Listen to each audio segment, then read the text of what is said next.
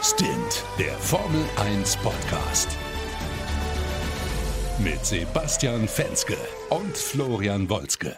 Ja, herzlich willkommen zum Hammertime-Rennen des Jahres. Äh, vielleicht ein äh, bisschen übertrieben, aber es war einfach nur ein Mega Grand Prix in Silverstone, der British Grand Prix 2018. Und wir gucken nochmal drauf und besprechen die wichtigsten Szenen, von denen es wirklich so einige gab. Und mit wir meine ich natürlich meinen kongenialen Kollegen Florian Wolzke aus München. Moin, Flo. Sebastian, mein kongenialer Kollege, ich bin wirklich amused, muss ich sagen. Genial, mein Lieber. Ja, herzlich willkommen auch von mir zur Analyse vom Grand Prix in Silverstone. Was für ein geiles Rennen, wirklich. Ich bin ja immer so ein Ober-Baku-Fan, äh, wie der eine oder andere sicherlich schon gemerkt hat. Ähm, muss aber sagen, auch eine klassische Rennstrecke, so wie die hier in Silverstone, das läuft einfach. Was für ein mega Rennen. Ich bin immer noch total aus dem Häuschen, bei mir kribbelt's noch. Ja, Basti, äh, fangen wir. Oh, oh Flo, Flo, Flo, warte mal. Ich habe hier gerade eine Mail bekommen. Ähm, Weißt du, ich hatte mich während des Rennens als Strategieexperte bei Mercedes beworben, habe da reingeschrieben, ich kann gut addieren, auch multiplizieren ist meine Stärke. Jetzt lese ich gerade. Äh, oh, abgelehnt wegen überqualifiziert. Ah, verdammt. Ah, oh, shit. Mann, Schade, Sebastian, das, das schade, schade. Vielleicht soll ich es mal probieren. Du bist ja ein bisschen heller bei den strategischen Sachen. oh Mann, also Puh, ich, ich, weiß gar nicht, wo wir anfangen sollten. Es gab schon wieder lass sowas, ein Mega-Crash am Anfang. Das, ja. Davon willst du bestimmt reinstarten, oder? Ja, lass uns diesen, diesen Crash da, das war ja echt, also lass uns da äh, auf jeden Fall äh, reingehen mit. Ähm, und zwar, Hamilton hat den beschissensten Start ever, ever, ever hingelegt, muss man wirklich sagen. Also der war echt, der kam ja gar nicht mehr von den Socken, ja. Also rückwärts gestartet wäre er schneller gewesen. Also das war ja wirklich, huh. Ja, also wirklich, das war alles andere als kongenial, ja, muss man wirklich so sagen. Und ähm, ja, das äh, Kimi und Vettel hingen ihm im Nacken, ähm, ziemlich brutal, und Kimi hat ihn dann rausgekegelt.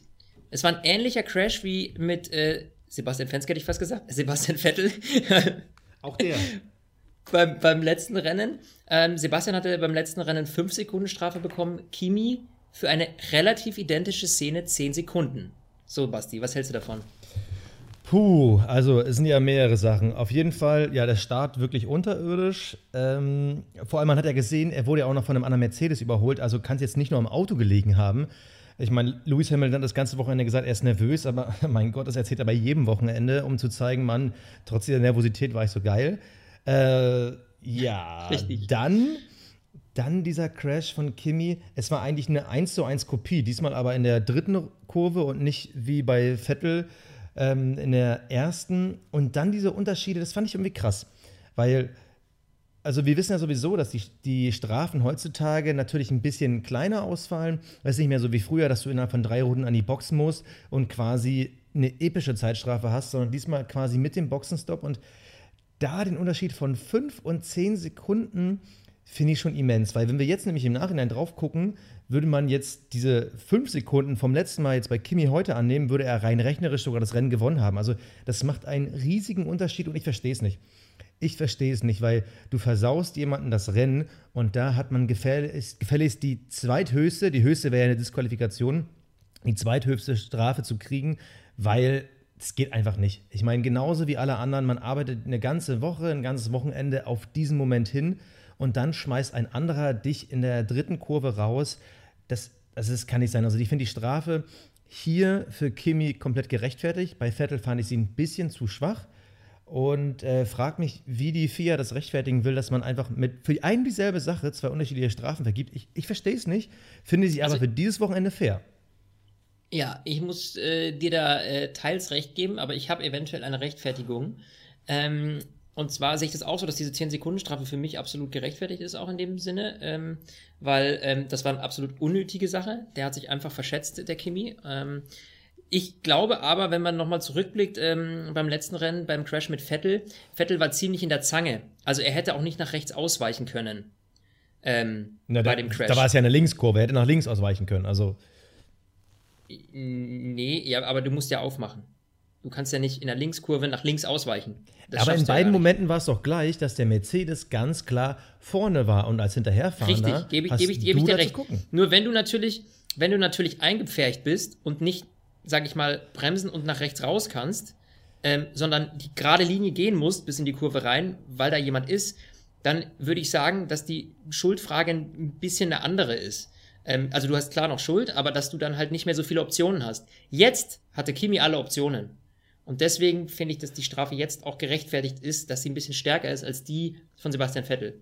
Das ist meine Meinung. Aber wie auch immer, auf jeden Fall ähm, ganz klar natürlich, dass Kimi da äh, schuld stand außer Frage und dass er da eine Strafe bekommt, stand auch außer Frage. In dem Sinne ähm, war das schon in Ordnung, so muss ich sagen. Ähm, nur, was ich nicht verstehe, ich saß gerade eben schon kurz im Auto, weil ich heute nicht zu Hause Formel 1 geguckt habe. Du hattest noch gesagt, ähm, mir dann gerade eben, dass Hamilton meinte, dass das von Ferrari Absicht war. Kannst du das mal kurz äh, erklären? Weil das hat mich doch ein bisschen entsetzt. Naja, also wir haben es ja wahrscheinlich alle gesehen, nach der Zieleinkunft, dann kommst du ins Park Familie und normalerweise gibt es ja da die Interviews. So, Hamilton, natürlich wie ein bockiges kleines Kind, hat gesagt, Interview äh, nicht mit mir, ist einfach weitergegangen. Äh, da geht auch ehrlich gesagt bei Twitter ein riesen Shitstorm gegen ihn. Kann man jetzt so sehen und so sehen. Natürlich auf der einen Seite, man ist natürlich traurig und enttäuscht, aber auf der anderen Seite, äh, das gehört sich so nicht. Das Geile ist aber dann am Ende der Siegerzeremonie gibt Lewis Hamilton dann doch ein Interview und sagt dann äh, quasi so frei übersetzt, ähm, auf ihrer Seite war das eine interessante Taktik. So, was will er damit sagen? Äh, dass quasi von Ferrari-Seite es natürlich eine gute Taktik ist, den härtesten Konkurrenten im WM-Fight rauszuschmeißen. Ganz clever gemacht.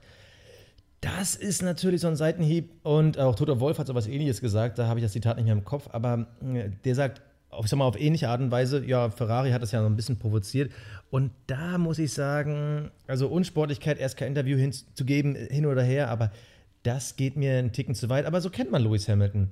Äh, das soll jetzt keine ja, Rechtfertigung sein, aber so kennt man Lewis Hamilton. Der ist halt schnell bockig, der ist halt selbst, selbst gerne eingeschnappt, um sich dann quasi als Opfer zu sehen, um dann wieder zum Helden zu werden. Ich kann es ja. mir nicht vorstellen. Ich kann es mir nicht ich, vorstellen. Also vor allem beim letzten Mal allem, mit Vettel. Also wäre Quatsch, ja, wenn du den, den vor, vor allem, äh, wichtigsten. Ja, natürlich. Absoluter Schwachsinn. Und außerdem, ganz ehrlich, Kimi ist der Letzte, der sowas macht.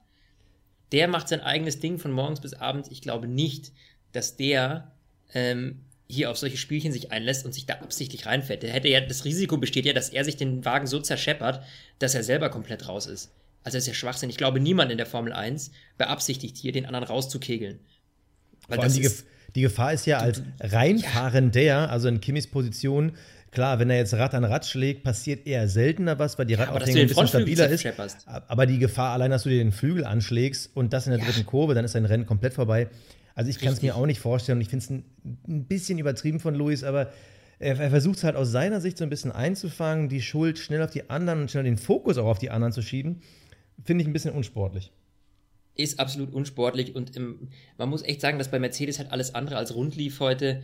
Ähm, auch diese, der Reifenwechsel, der ist so langsam gefahren, dass Bottas an ihm vorbeiging, bevor er dann endlich mal in die Box kam und von Soft auf Hard gewechselt hat. Das war ja erst in, was weiß ich, was war das, Runde 26, sowas um den Dreh? Genau, genau ähm, auf die Halbzeit, Runde 26 von 52. Also das was ich nicht sollte verstanden. das? Was sollte also, das? Verstehe also für alle, die es nicht mehr vor Augen haben. Für alle, die es nicht mehr vor Augen haben. Also Lewis Hamilton, klar, versucht natürlich den ersten Stint ein bisschen länger zu fahren, aber ähm, sowohl Bottas als auch äh, Vettel kommen halt zwei, drei Runden früher in die Box und fahren fast eine Sekunde schneller, wo man sich fragt, was soll das Lewis Hamilton bringen? Also war das Zockerei auf ein Safety Car? Ich meine, das hat Mercedes schon ein, zwei Mal dieses Jahr versucht, das hat in Baku auch funktioniert, aber auf ein Safety Car zu zocken, ist doch eigentlich immer das, das Dümmste, was du machen kannst. Also es ist ja nicht so, dass wirklich in jedem Rennen dann in jeder Runde das vorhersagbar ist. Also das finde ich eine dämliche nee. Strategie. Aber dann verzocken sie sich während des wirklichen Safety Cars, weil er dann nochmal kam, nochmal. Und das nicht zum ersten Mal die Saison, sondern man kann rechnerisch sagen, schon zum vierten, fünften Mal.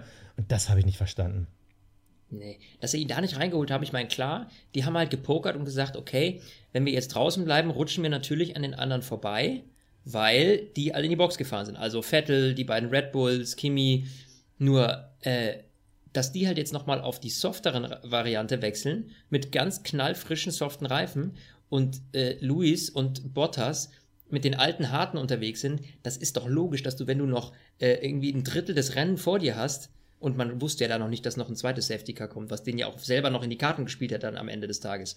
Aber dass äh, du noch ein Drittel des Rennen vor dir hast, wie sollst du denn da gegen die soften Reifen ankommen? Ist ja unmöglich, weil mittlerweile ist nun mal der Mercedes-Motor nicht mehr so überknalle äh, von Vorteil im Vergleich zum äh, Ferrari. und deswegen ist in meinen Augen das eine absolute Fehlentscheidung gewesen. Ne? Ähm, ja, vor allem das so ist ja 1 zu 1. Also. Es ist ja 1 zu 1 eine Kopie vom Fehler in Österreich. Da war es ein Virtual Safety Car und da hat man sich gedacht, nee, wir bleiben mal auf dem Satz Reifen, weil dann können wir vielleicht mit einmal durchfahren. Aber das bringt dir halt nichts, wenn die anderen, die theoretisch noch ebenfalls einmal stoppen müssen, direkt hinter dir sind mit einem frischeren Reifen. Und diesmal ist es komplett das Gleiche. Ich meine, es, waren, es war sogar noch weniger Rennen zu fahren. Also ähm, das war rund zwischen der 20. und äh, 15. letzten Runde, jetzt muss ich mal mathematisch andersrum gehen, ähm, dass die anderen gewechselt sind. Und auch wenn Mercedes keine äh, frischen, soften Reifen mehr übrig hatte, das muss man nochmal erwähnen, ist es trotzdem, ja, komplett konfus zu sagen, wir halten jetzt mit den härteren Reifen da irgendwie 15 Runden dagegen. Weil man hat ja ganz genau gesehen, du hast gesagt, die reine Motorenleistung war ja identisch. Und man muss es ja, man kann, man konnte ja am Qualifying sehen, da lagen, die lagen ja innerhalb von einer Zehntel. Also Hamilton im Vergleich zu Raikön und Vettel. Also darauf ja. zu setzen, vor allem, wenn man, wenn man an Mercedes-Stelle sagt, ja, wir sind uns aber unsicher, dann hätte man sagen müssen, okay, wir lassen Bottas draußen, aber Luis, der ganz klar vor allem im Rennen der schnellste Fahrer war, den setzen wir und wenn die alten Softreifen schon äh, drei, vier Runden vom Qualifying drauf haben, lieber auf ein frischeres und schnelleres Reifenpärchen, Pärchen ist gut, äh, äh vier neue Reifen, so, also dann hätte man splitten müssen, aber so hat man sich einfach komplett verzockt und das zum wiederholten Mal und äh, ich glaube ja, auch, dass James Vowles diesmal nicht mehr äh, Sorry Louis sagen kann, weil da wird es richtig scheppern. Ja, ja, gebe ich dir absolut recht. Nee, vor allem, weil äh, Hamilton hat sich ja dann auch im Auto noch darüber beschwert, wie er das jetzt schaffen soll, mit den alten Schlappen gegen die ja. neuen äh, anzukommen von den anderen Jungs.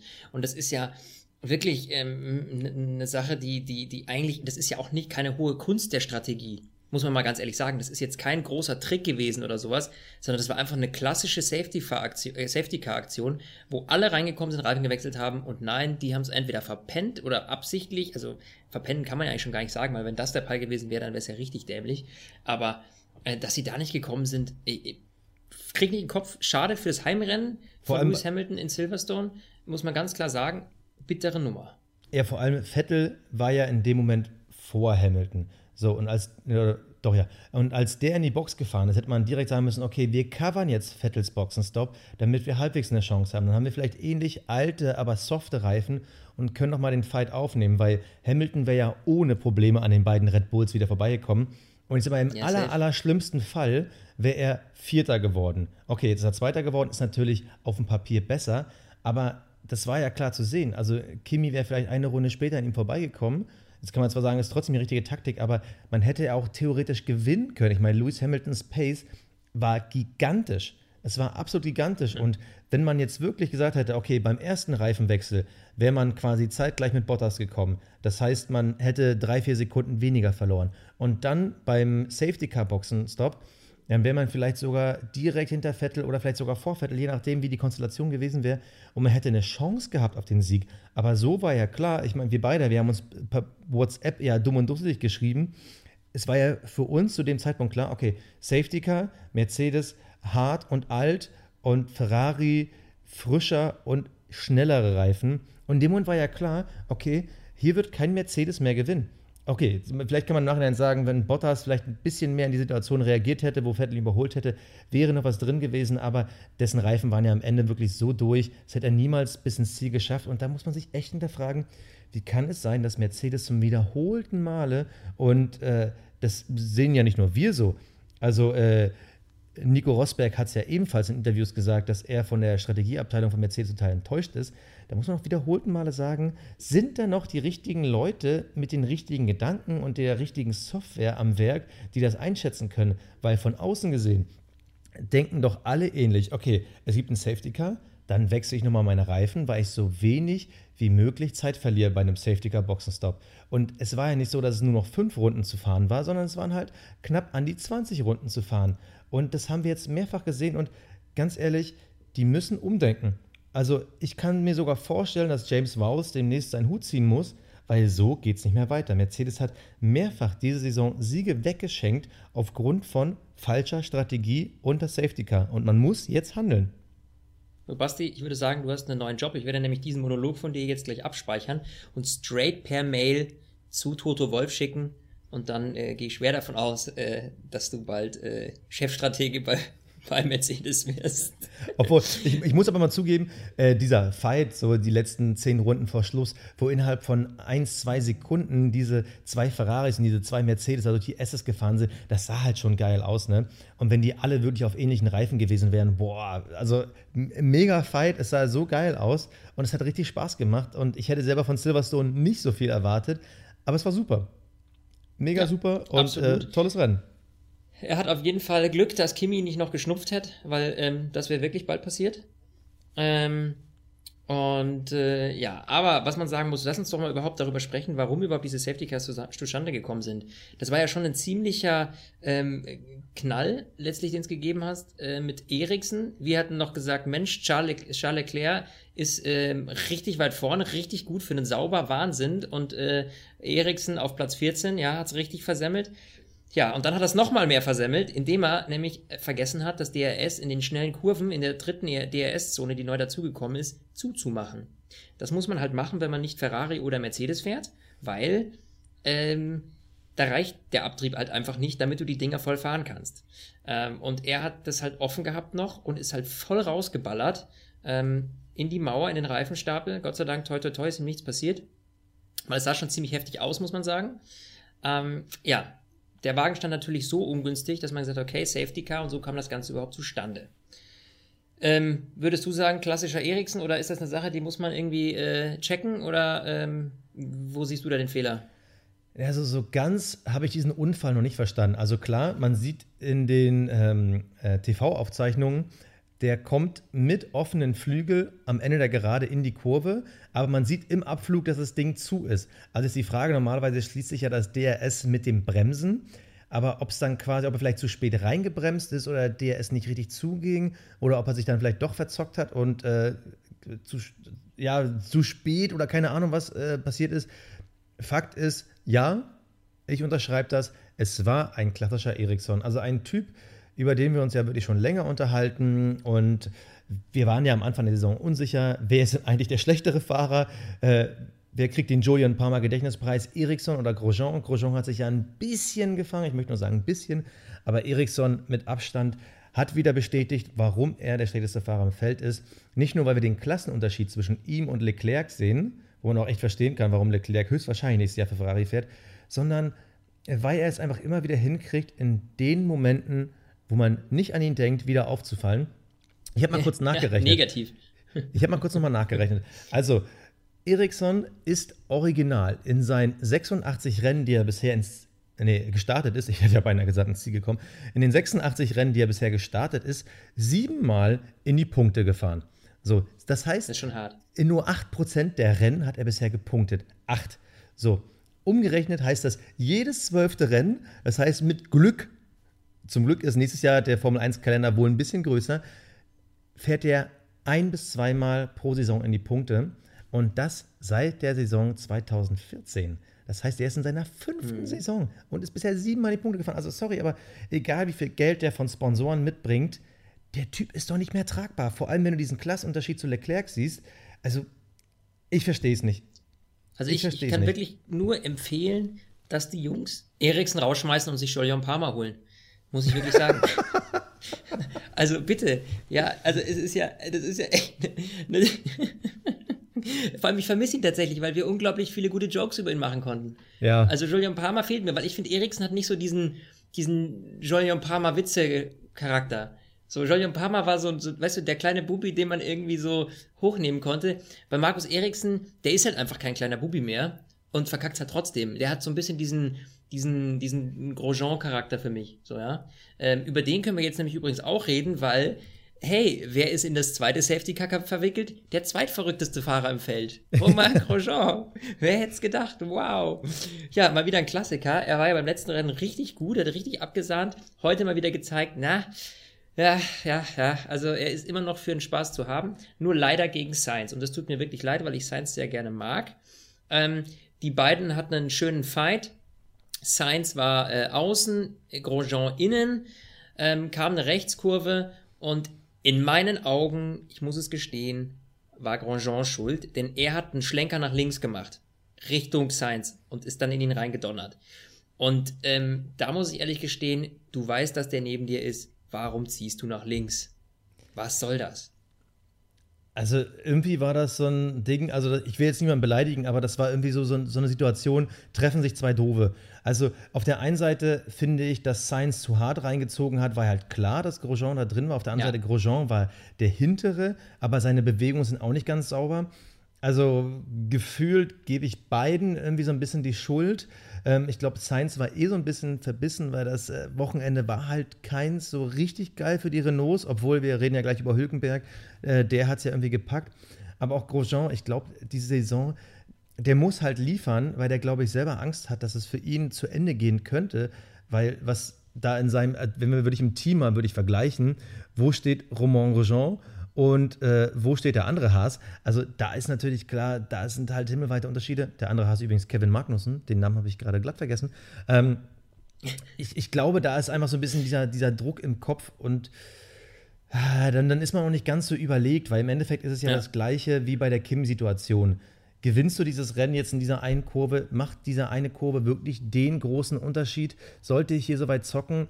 Und da muss man ganz klar sagen, nee, also es war einfach ein ungünstiger Unfall und beide sehen nicht gut aus und hat halt auch keinem gut getan. Das hat er so ein bisschen was von Max Verstappen am Anfang der Saison, muss man sagen.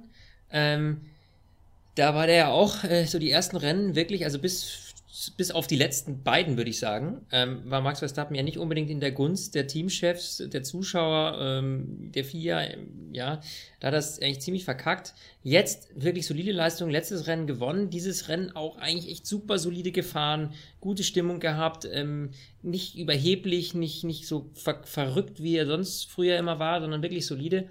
Ja, und dann haut's ihn raus. Schade eigentlich schade für Max Verstappen, muss ich sagen. Also dem, den, ja, mag ich jetzt doch immer mehr auch, weil er sich wirklich gefangen hat, fand ich auch die Interviews vorher, so mit Kai Ebel, als er das Interview kurz vorher hatte, hm, ich weiß nicht, wer es gesehen hat, aber ziemlich solide, ziemlich in, ruhig, gelassen, nicht irgendwie, weißt du, so, so aggressiv, überheblich, ganz locker. Ja, sympathische Einstellung auf jeden Fall der Junge bekommen. Ich glaube, er hat so ein bisschen die Kurve gekriegt, deswegen tut es mir umso mehr leid, ja, dass er jetzt da diese Schäden am Auto hatte und deswegen raus äh, äh, war, äh, muss man ganz klar sagen, also das fehlt mir so ein bisschen. Ähm, dafür muss ich sagen. Du wirst ja zum ähm, richtigen Verstappen-Fanboy. Wie schnell du nein, einknickst nach zwei Vorsicht, Rennen. Was ist denn los Vorsicht. mit dir? Du weißt ja, dass ich mich mir unglaublich gerne, äh, äh, unglaublich auf Nico Hülkenberg freue. Da muss ich ja sagen, der ist immer noch übrigens bei Fantasy mein Turbo-Driver. Ich weiß nicht, es wird wahrscheinlich einigen von euch auch so gehen. Ähm, aber ähm, immer noch mein Turbo-Driver und heute hat er wieder abgeliefert auf P6. Warte, warte, warte. Bevor wir zu Hülkenberg kommen, den Verstappen, den will ich nochmal zu Ende behandeln. Also, ja, hau ihn rein. Ah, okay, okay, du hast ihn gerade so hart abgefeiert. Also ja, der hatte gerade ein paar tolle Rennen hinter sich. Österreich, Frankreich, Kanada. Alles super, alle ja. auf dem Podium. Aber im Training Auto weggeworfen. Und natürlich, wir wissen jetzt noch nicht genau, was da das Problem an seinem Auto war. Aber es war jetzt auch kein überkrasses Rennen. Also, sorry, aber da bin ich auch ein bisschen anderer Meinung. Danny Ricciardo, der hatte im Qualifying ein paar Probleme. Der war zwar die ganze Zeit schlechter als er. Und sowieso seit Monaco ist Ricciardo immer hinter Verstappen. Aber jetzt irgendwie so, den jetzt ja, so hart abzufeiern, Vorsicht, dafür, dass er auf P5, also. Ja, Vorsicht, was ich damit sagen will, ist nicht, dass er jetzt hier heute die grandioseste Leistung seines Lebens hingelegt hat, sondern was ich damit sagen will, ist, dass er das Rennen solide gefahren ist, ohne irgendwo reinzudonnern oder irgendwie sich extreme Fehler zu leisten. Und das, finde ich, hat er heute schon gut gemacht. Ja, okay. So, Ein, einigen wir uns das, auf. Also er ist weiterhin unter Beobachtung, aber er zeigt weiterhin seine konstante Rennleistung ohne richtig. Fehler. Darauf kann ich mich einigen. Genau, hat sich stets bemüht und verbessert sich. oh. Übel. Aber okay, Nein. stets bemüht ist auch Nico Hülkenberg. Damit ja, sind wir bei unserem Turbo Driver und er hat es mal wieder geschafft. Hülkenberg auf P6. Das heißt, immer wenn vorne einer ausfällt und mit dem Renault nichts Gravierendes passiert, P6 oder dann eben, wenn alle drin bleiben, P7 ist für ihn safe. Und ja, das äh, beste Ergebnis der Saison aus Kanada und Australien egalisiert. Mehr als das war nicht drin. Und das, obwohl man eigentlich das ganze Wochenende so ein bisschen das Gefühl hat, oh, der Renault, das könnte aber ein bisschen schwierig werden, auch mit der Aerodynamik. Mhm. Offenes DRS in den Kurven, huiuiui. Er hat es doch. Ja, hat er ja noch gesagt vom Rennen, dass das nicht gehen wird. Ja gut, aber bei den anderen ging es ja auch nicht so sehr im Mittelfeld, weil halt 100 Kilogramm mehr Benzin mit bei sind. Also war vielleicht auch ein bisschen Glück. dass die anderen Ja. nicht im vollen Umfang nutzen konnten. Aber ja, aber er hat das wirklich gut gemacht, finde ich gut. Was mich extrem gewundert hat, ist, dass er nicht von Charles Leclerc wegkam. Das also- war wirklich weird. Also entweder es lief beim Renault doch nicht alles so glatt, ähm, oder Sauber hat gerade echt äh, einen guten Zug drauf. Also diese Kooperation mit Alfa Romeo scheint gerade wirklich zu fruchten, muss man ganz ehrlich sagen, weil Charles Leclerc bis zu diesem dummen Boxenstopp, wo dann ähm, was im Eimer war und er das Auto abstellen musste, muss man wirklich sagen, grandios gut gefahren. Also dass du mit einem Sauber, die ja letztes Jahr noch wirklich meilenweit davor, die, die waren ja auf Williams-Niveau. So. Und dass die jetzt innerhalb von einer, einer halben Saison, sage ich mal, sich auf dieses Level vorarbeiten, das ist schon grandios. Also das Ja, muss da ich fragt man wirklich sich sagen. immer, das was würde wohl sein, wenn Leclerc einen vernünftigen äh, Fahrer an seiner Seite hätte, der ebenfalls konstant in die Punkte fahren könnte. Ich habe übrigens mal kurz nachgeguckt. Leclerc in fünf von zehn Rennen die Punkte gekommen, also die 8%, die Ericsson hat, äh, Leclerc 50%, aber die, die, die Anzahl ist ja noch klein. Aber ich bin komplett bei dir, also was Leclerc momentan runterrockt, ist der Wahnsinn. Und er war wirklich, ich habe selber nicht geglaubt, ich hatte dir im Rennen geschrieben, so ich kann es gar nicht glauben, aber Leclerc hat ein offenes DRS gegen Hülkenberg. Also was wäre gewesen, wenn der Junge hätte weiterfahren können? Er war schon wieder hätte, hätte, hätte Fahrerkette. Also mit einem Sauber einen Renault anzugreifen, Wahnsinn. Und mittlerweile habe ich das Gefühl, dass vor allem dieser Kampf um Platz 4 in der ja, Konstrukteurs- und damit erweiterten Fahrerwertung, dass der so offen ist wie nie. Am Anfang hatten wir so ein bisschen das Gefühl, okay, McLaren hat sich gefangen, dann war irgendwie, ach, Renault ist aber konstant, oh, Haas ist aber der Überraschungsgast da vorne. Und auf einmal kommt diese One-Man-Show von Sauber mit Charles Leclerc und sneakt da vorne mit rein. Es war natürlich die Frage, woran hat es gelegen, dass äh, er direkt nach dem Boxenstopp ausgefallen ist. Es klang irgendwie so, als wäre was mit dem Getriebe nicht gewesen, also mit dem Reifen. Das sah eigentlich aus, als hätten die alle gepasst. Aber Wahnsinn, was wird wohl aus diesem Sauber, wenn die das stabil abrufen können? Mega. Ja. Ja, also wie gesagt, wenn Julian Palmer kommt, dann hat das Ding echt klasse. muss, man, muss, man, muss, man wirklich, äh, äh, muss man wirklich sagen. Ja, nee, also wie gesagt, der Boxenstopp-Pech, ähm, gebe ich dir ganz klar recht, das hatten wir auch schon gesagt. Also es war auf jeden Fall im Großen und Ganzen ein unglaublich äh, spannendes Rennen. Wir hatten Safety-Car-Phasen, wir hatten einen grandiosen Kampf zwischen Ferrari und Mercedes. Der hat unglaublich viel Spaß gemacht am Ende. Ich dachte wirklich noch, boah, noch ein bisschen mehr und Kimi packt sich den Hamilton auch noch. Dass Bottas Hätte da auch. vorne so lang äh, vor Vettel überhaupt bleiben konnte, hat mich extrem gewundert, muss ich sagen. Also das war Aber von das- Bottas sehr gut gekämpft, gut Die extra Power, der hat auch eine gute Linie gefahren. Ich hatte sogar das Gefühl, Ja. ist ein, zwei Mal an der Das- das Grenze schon zu gut. Zickzack gewesen. Ja, und Aber da siehst du halt auch wieder, wie, wie schwer es ist, mit dieser Aerodynamik hinter, äh, für längere Zeit hinter einem vorderen Mann herzufahren. Ähm, weil du, du, du, du überhitzt die Reifen so unglaublich schnell, weil du die, die, Luft, das ist, das ist echt schwierig. Ähm, aber ja, am Ende ist es gut ausgegangen. Vettel hat gewonnen, ähm, auch Ich von wollte der Taktik sagen, her muss lass- man sagen, verdient. Lass mal auch ein bisschen Verdient. über Vettel reden. Also äh, bei uns Ja. kommt Vettel ja immer so ein bisschen äh, zu kurz. Ich weiß, du bist ja ein Vettel-Fanboy, aber es gibt halt immer die ganz großen Geschichten um die anderen. Aber man muss jetzt nochmal sagen, Sebastian Vettel ein mega stabiles Rennen gefahren. Auch das Qualifying, da hat er ja sogar ziemlich überrascht, weil alle irgendwie mit, einem, mit einer Giganten-Pole von Hamilton gerechnet haben. Hat er am Ende ja auch Mhm. noch gerade so für ihn geklappt, aber verdammt, wie konstant ist denn dieser Ferrari? Also der macht mir echt Angst. Wenn, wenn die keine groben Fehler reinbauen, dann ist dieser Ferrari eigentlich momentan das beste Auto im Feld. Und dieser, dieser Start von Vettel, mega. Also wirklich so an Hamilton vorbeigesneakt, dann am Ende äh, gegen Bottas auch die Geduld bewiesen. Ja, okay, die ersten zwei, drei Runden hat es nicht geklappt, aber ich werde den schon noch packen. Und dann hat er ja wirklich auf der Bremse überholt, sich da so rein zu sneaken und dann in die Kurve rein zu schlittern, möchte ich glatt sagen. Ja, war schon gut. War schon richtig Also- gut. Ja, Also war schon richtig, richtig gut. Wahnsinn. Ja, war schon Und echt da- grandios. Also vierter Sieg im zehnten Rennen, das klingt jetzt eigentlich gar nicht so dolle, wenn man so die letzten Jahre rückblickend betrachtet, wo äh, der Weltmeister, der zukünftige, gefühlt 70, 80 Prozent der Rennen gewonnen hat.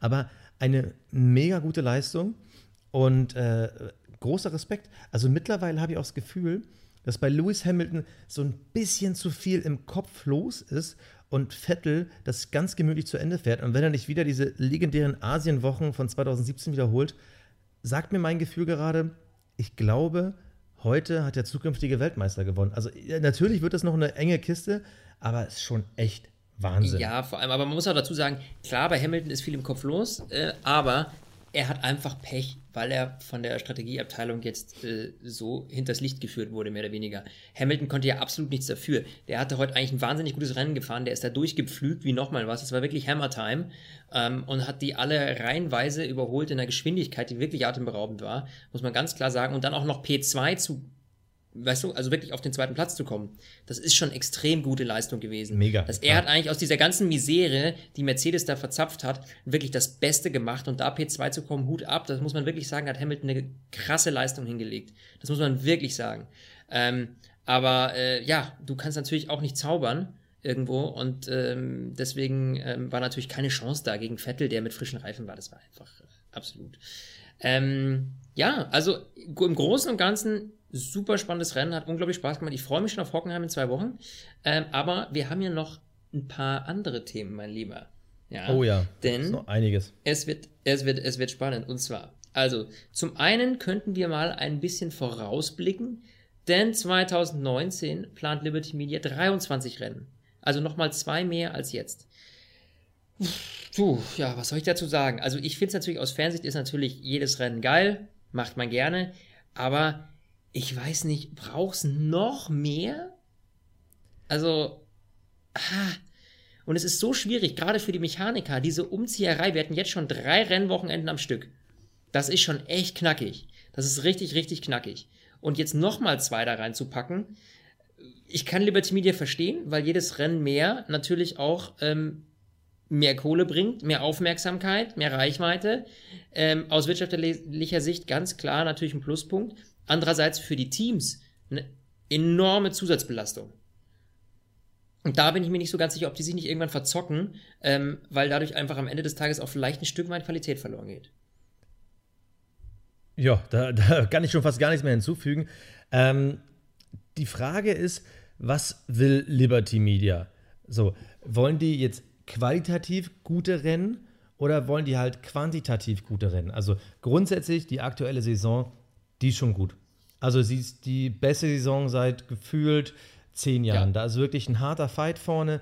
Das macht Spaß.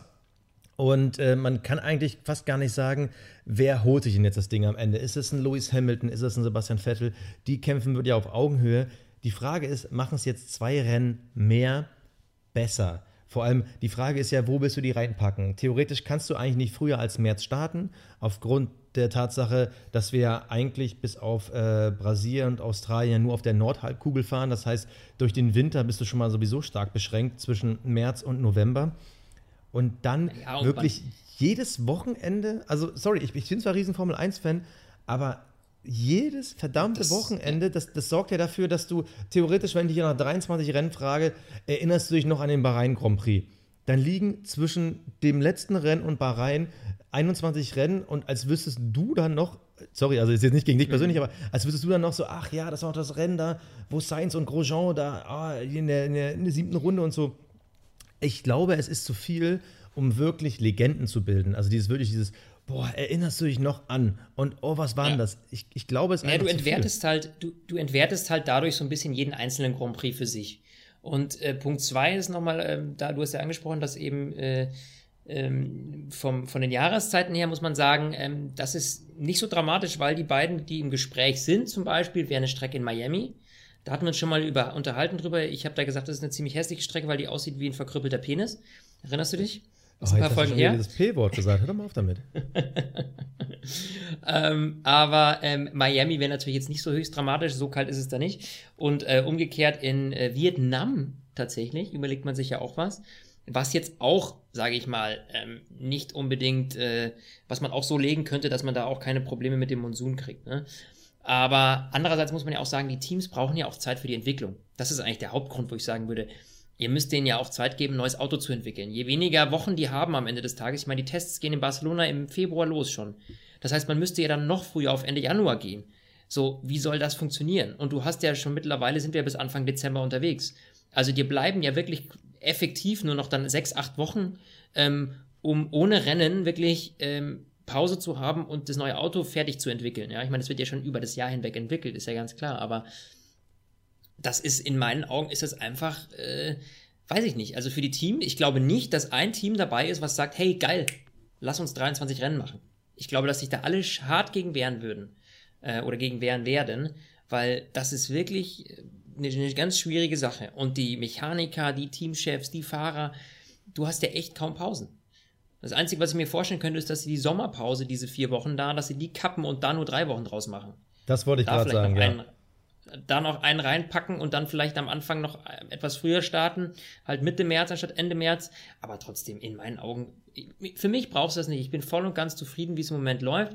Ich finde eher, dass man dann so ein bisschen auf die Qualität schauen sollte und sagen sollte, okay, die und die Rennstrecken im Rennkalender, die sorgen eher für ein Gähnen, anstatt wie für Freude wie heute in Silverstone. Und dass man die dann lieber austauscht gegen ein spektakuläreres Rennen. Ja, das wäre in meinen Augen eher ein Schritt, der, der sehr zu bedenken ist und eher an der Qualität arbeitet erstmal als an der, an der Quantität. Genau da bin ich bei dir. Also theoretisch, wenn du jetzt den Anfang und das Ende der Saison beibehalten würdest, wir hatten jetzt dieses Jahr am 25. März den Australien Grand Prix und am 25. November haben wir jetzt das Finale in Abu Dhabi. Du kannst es eigentlich nicht mehr davor oder dahinter packen. Du kannst es also nur reinquetschen. Und da, also, Nee, ich halte das für keine gute Idee. Natürlich können wir dann jeden Sonntag gucken. Ja, super.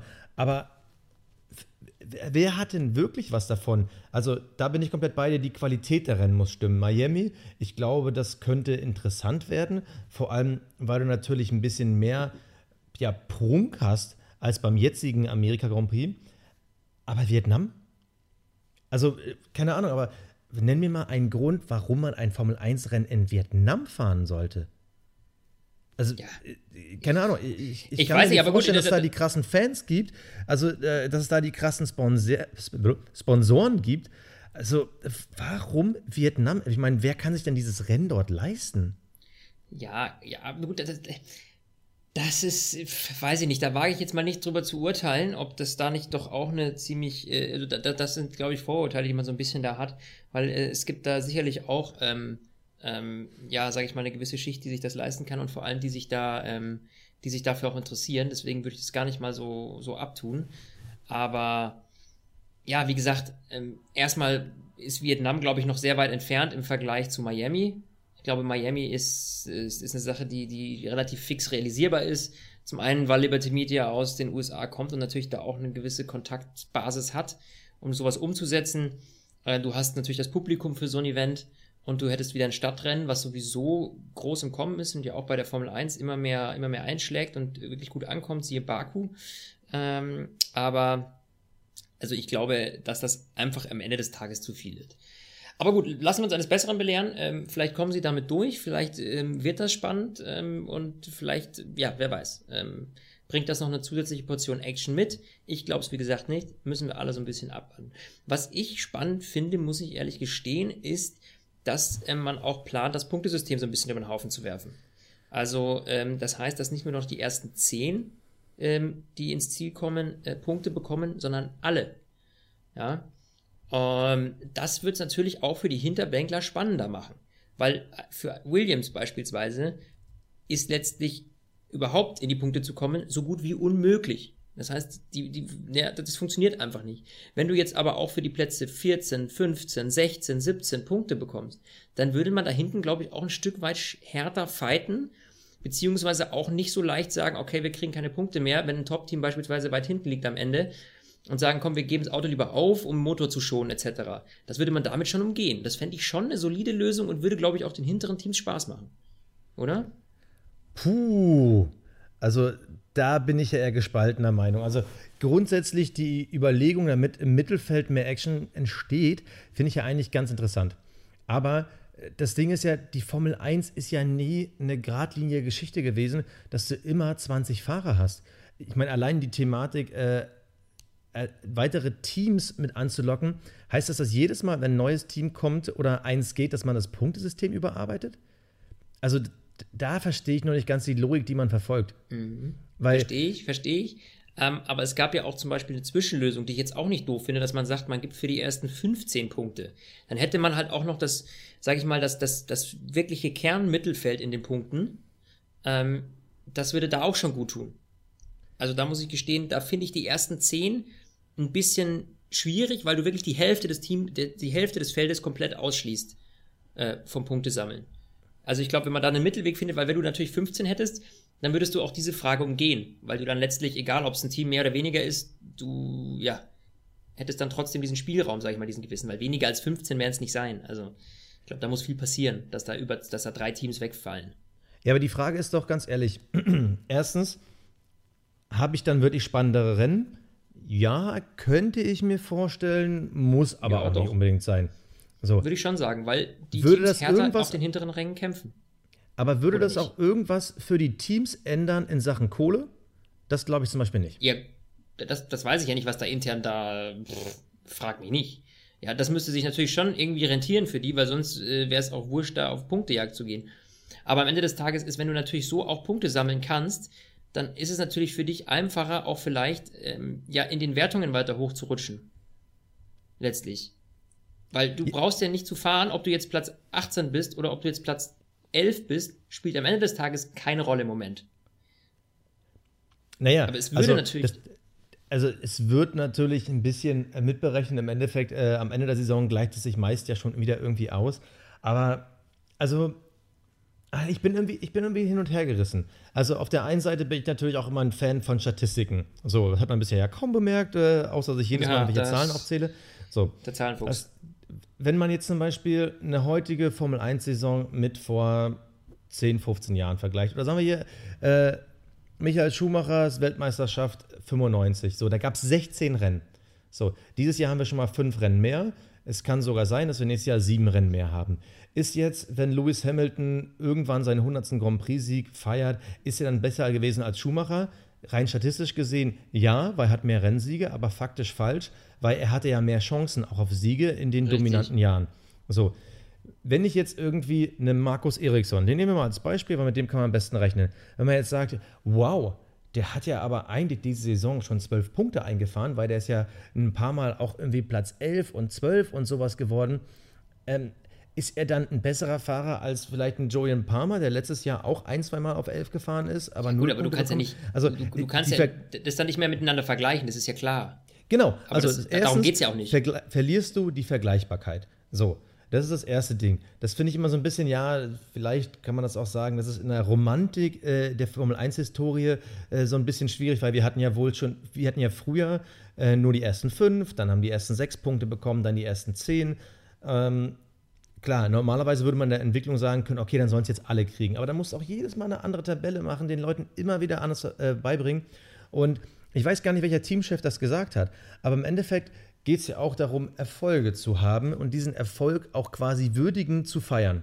So, jetzt ist natürlich die Frage, wenn ich jetzt äh, Platz 10 geworden bin, ich bin jetzt Charles Leclerc und habe es geschafft, wow, in meinem ersten Formel 1-Rennen, in dem ich Punkte geholt habe, bin ich nur Zehnter geworden, aber ich habe diesen ersten Punkt geholt, diesen Erfolg. Dann, dann sagen alle so, wow, du hast es geschafft und du kriegst deine WhatsApps und deine Anrufe und äh, bei Twitter, bei Facebook, du wirst gefeiert, wow, du hast es geschafft, du hast diesen ersten Punkt geholt. Wenn du jetzt nur noch ins Ziel kommen musst, um Punkte zu holen, dann wird für mich dieses ins Ziel kommen abgewertet. Dieses Fighten, du hast was geschafft, es wird abgewertet.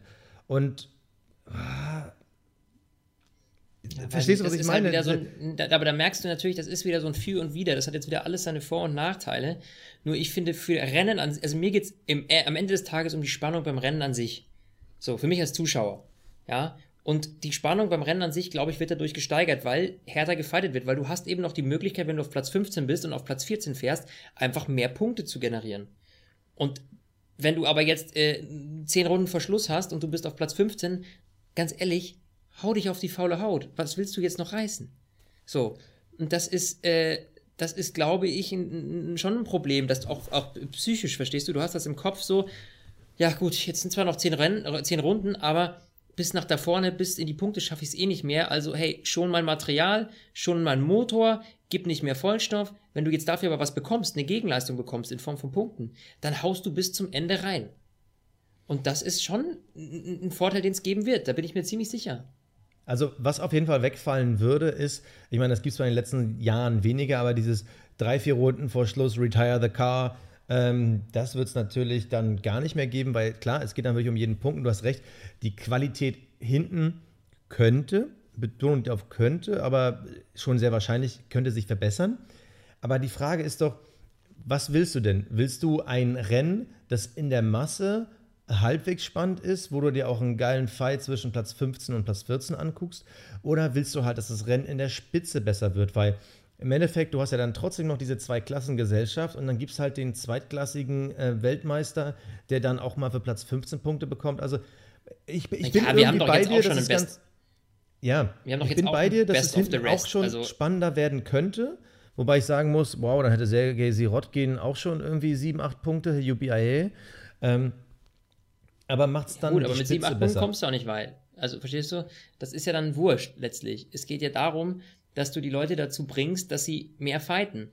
Und ob jetzt ein äh, äh, Kevin Magnussen am Ende, weil er einmal irgendwie auf Platz 11 war äh, oder auf Platz 10 war, dass er da eine WhatsApp kriegt und gefeiert wird, ganz ehrlich, das ist mir so bums. Das ist mir so egal, wie das da gewürdigt wird. Mir geht es darum, dass die kämpfen und fighten. Es geht ja am Ende des Tages für uns aus Zuschauerperspektive darum, dass die Qualität der Rennen an sich besser wird. Dass mehr Spannung herrscht. Und das meine ich, dass es damit erreicht werden kann. Da bin ich mir ziemlich sicher. Einigen wir uns darauf, dass wir uns nicht einigen? Ja, machen wir doch sonst auch mal ganz gern. Ich finde es mal schön, weil jetzt, wir waren uns jetzt, ich muss, ich muss jetzt, wenn ich mal so Resümee, Resümee ziehe, wir waren uns jetzt sehr häufig bei vielen Dingen einig. Ich finde es ganz schön, dass wir uns heute mal wieder richtig äh, hier, ähm, ja, mal gegenseitig uns die Argumente an den Kopf schleudern können. ähm, weil wir haben jetzt auch wirklich, äh, ganz oft kam dieses, dieser Satz, da bin ich komplett bei dir. ja, das stimmt. Hashtag bin ich komplett bei dir. Ja, lass Aber, uns doch nochmal, äh, bevor wir jetzt ganz kurz, ich, noch, ich, will noch, ich will noch eine Sache ja? sagen.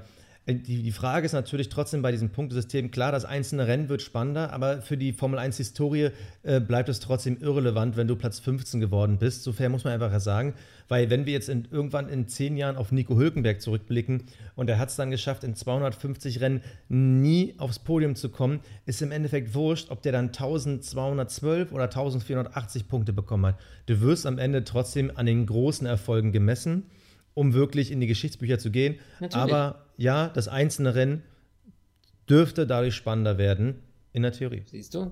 Ziel erreicht. Ob der jetzt, äh, was das mit den Statistiken macht und ob der in zehn Jahren zurückblickt, ganz ehrlich, ist mir wurscht. Ich will jetzt meine Rennaction haben und nicht, mei, irgendwie also gut, wenn, wenn ich Strategieexperte bei Mercedes wäre, wenn ich, ich wäre der Strategieexperte bei Mercedes und du wirst hier Kapitalismusexperte äh, bei äh, Liberty Media oder Liberty Media. Ja, richtig. Dann, dann, dann äh, ist das super. Haben wir beide was davon. Aber was übrigens auch noch unglaublich spannend ist, kommen wir da mal zu, finde ich, ist, äh, dass F1 TV zu Amazon Prime geht. Das finde ich doch eine sehr spannende Entwicklung.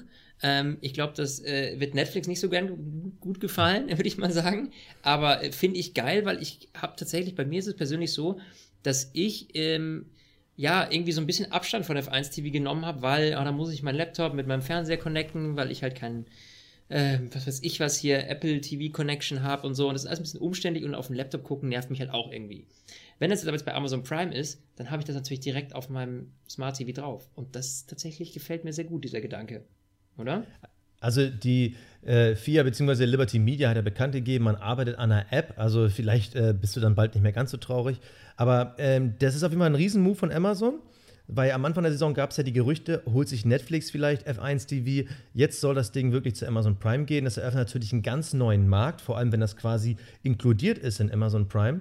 Das würde natürlich den Markt in der Hinsicht öffnen, dass die Leute, ähm, die vielleicht vorher gar keinen richtigen Kontakt zur Formel 1 hatten, dann vielleicht doch dahin kommen. Vor allem, weil Amazon ja zusätzlich hier auch noch eine Berichterstattung drumherum in Sachen Dokus, äh, Reportagen ja. bringen könnte ähm, könnte der Formel 1 und auch F1 TV ganz gut tun. Ich bin mal gespannt, in welche Richtung es geht.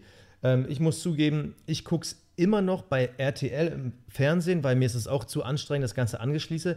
In der Werbung knalle ich dann F1 TV rein und äh, ziehe es mir dann kurz auf den Laptop rein für fünf Minuten. Aber genau diese Konnektivität zum Fernseher, äh, fehlende Apps etc., das nervt mich halt noch schon. Ich war ganz froh, wenn ich mal unterwegs bin. Auf dem Handy kann man es ganz gut streamen, ähm, das F1 TV über den Browser. Aber ja, Amazon Prime könnte da einen guten, guten Move gelingen. Oh, das ja, war jetzt Grammatik, glaube ich, Kauderwelsch. geil.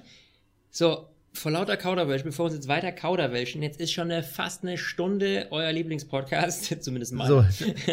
Stint der Formel 1 Podcast. Ich freue mich, ähm, dass ihr reingehört habt. Ähm, Basti, natürlich mit dir wieder zu quatschen, war mir eine Ehre. Und wir hören uns nächstes Wochenende wieder, dann mit einer Update-Show. Jetzt haben wir endlich mal wieder Zeit für eine Update-Show, weil wir jetzt so viele Rennwochenenden hintereinander hatten. Ähm, es wird wieder Zeit dafür. Wir haben viele spannende Themen mit euch zu besprechen. Ich freue mich drauf.